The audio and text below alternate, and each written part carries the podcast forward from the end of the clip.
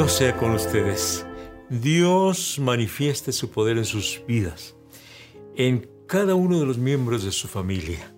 Estamos muy interesados en las familias que funcionen bien, que haya armonía, paz, amor, gozo, todas las bendiciones de parte de Dios. Y por eso estamos teniendo estas eh, pláticas, eh, tomamos estas eh, notas de cómo enfrentar los problemas matrimoniales, cómo enfrentar los problemas matrimoniales. Y estamos compartiendo con ustedes esto porque en todos los matrimonios hay problemas, en todos. Pero la forma de solucionarlos, ahí es donde está la diferencia y ahí es donde unos arreglan los problemas y otros fracasan en el arreglo de esos problemas. Por eso eh, eh, queremos compartir con usted, juntos vamos a, vamos a analizar esto.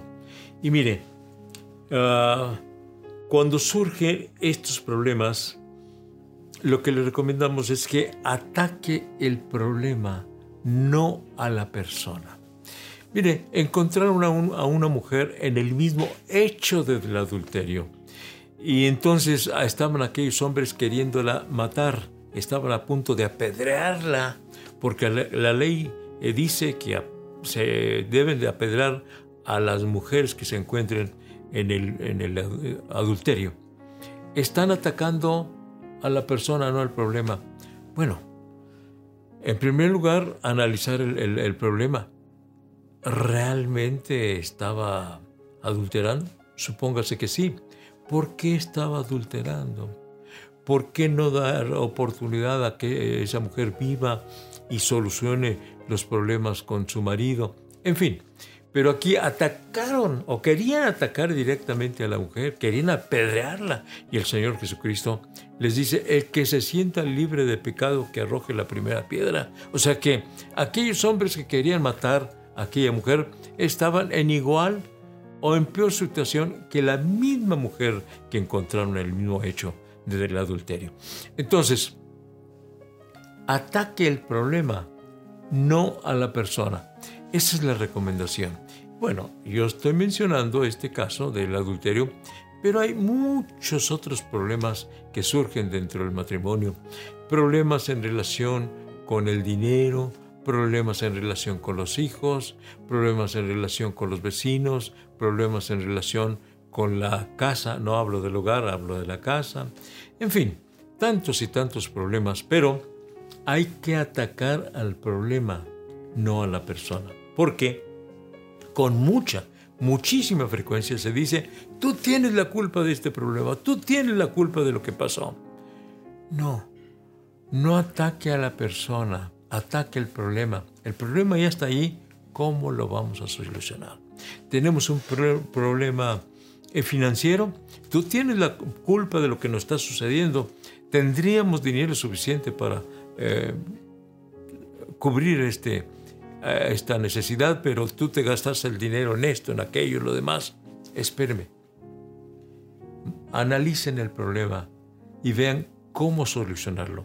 No se ataquen mutuamente como personas.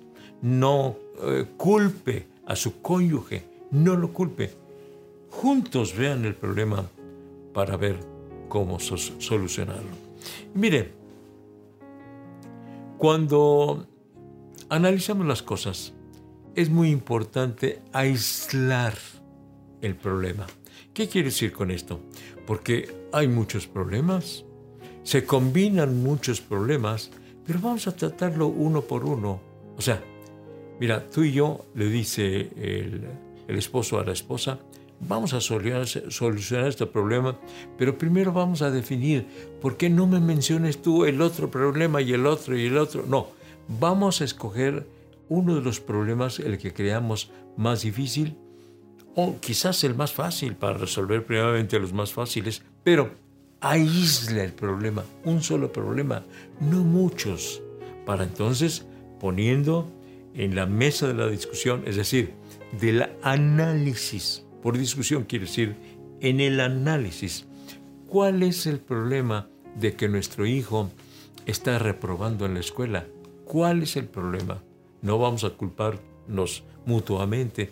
Tú tienes la culpa. No, tú tienes la culpa. O el niño tiene la culpa. No, vamos a ver por qué está reprobando en la escuela el niño. Y vamos a darle solución a este problema juntos. Mira, aquí está el problema. Hay que aislar el problema. Es decir, vamos a tratar los problemas de uno por uno. Aislarlo. Aquí está el problema. Sí, ya definimos cuál es el problema. Ya sabemos bien cuál es el problema. Ahora vamos a pensar en las soluciones. Hay que reconocer que muchos problemas eh, tienen soluciones, pero muchos otros no. Y bueno, si tiene solución, juntos vamos a tratar de solucionar este problema. Si no tiene solución, vamos a tratar de manejar este problema. Si de momento, vamos a decir, por ejemplo, en el caso financiero, de momento no puedes pagar esta deuda, bueno, no la puedes pagar, pero puedes pagarla en abonos. Vamos a ver cómo solucionamos en abonos este, este problema. Así que, si no tienes forma de pagar completamente la deuda, van entonces a manejar el problema. ¿Cómo vamos a manejar este problema? Pues vamos a vender esto o aquello para cubrir parte de la deuda. En fin, hay problemas que sí tienen solución, hay problemas que se requiere manejarlos. No podemos acabar por completo con ese problema, pero tienen forma de tratarlos, de manejarlos, mientras logran solucionar por completo el problema. Hay otros problemas que definitivamente no tienen problemas. ¿Y qué vamos a hacer con esos problemas que creemos que no tienen solución? Dejarlos en las manos de Dios. Si ya aislaron el problema, si ya lo analizaron, este es el problema, y ya llegaron a la conclusión de que no tiene, de que ustedes no pueden solucionarlo como marido y como, como esposa, no tienen forma de solucionarlo, bueno, hay que dejarlo a Dios, que Él es el que lo solucione. Sí, es cierto que muchos problemas solamente Dios tiene la solución. Pero mi recomendación es esta. Al surgir los problemas, primeramente, uh, ataca al problema y no a la persona. No se ataquen mutuamente. En segundo lugar, aísla el problema. O sea, identifique cuál es el problema y vamos a solucionar este problema. Vamos a dejar pendientes todos los demás, pero vamos a solucionar este.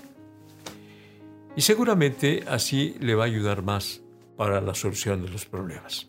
Estamos tratando sobre cómo enfrentar los problemas matrimoniales, cómo enfrentar los problemas de familia. Vamos a pedir a Dios que nos ayude. Vamos a pedir al Señor que nos auxilie, que nos ilumine, que nos guíe, que el Espíritu Santo sea el que venga a auxiliarnos en la solución de estos problemas. ¿Cuál es tu problema? Vamos ahora a, orar y vamos a pedir al Señor que Dios sea el que resuelva esos problemas. ¿Quieres orar conmigo? Muy bien, vamos a orar y vamos humildemente a postrarnos delante del Señor y pedir su auxilio. Dios mío, venimos ante tu presencia rogándote que vengas a dar solución a estos problemas que se han suscitado en esta familia. Dios, da la iluminación para que este esposo, esta esposa, tengan la lucidez, la sencillez, la humildad para dar solución a este problema.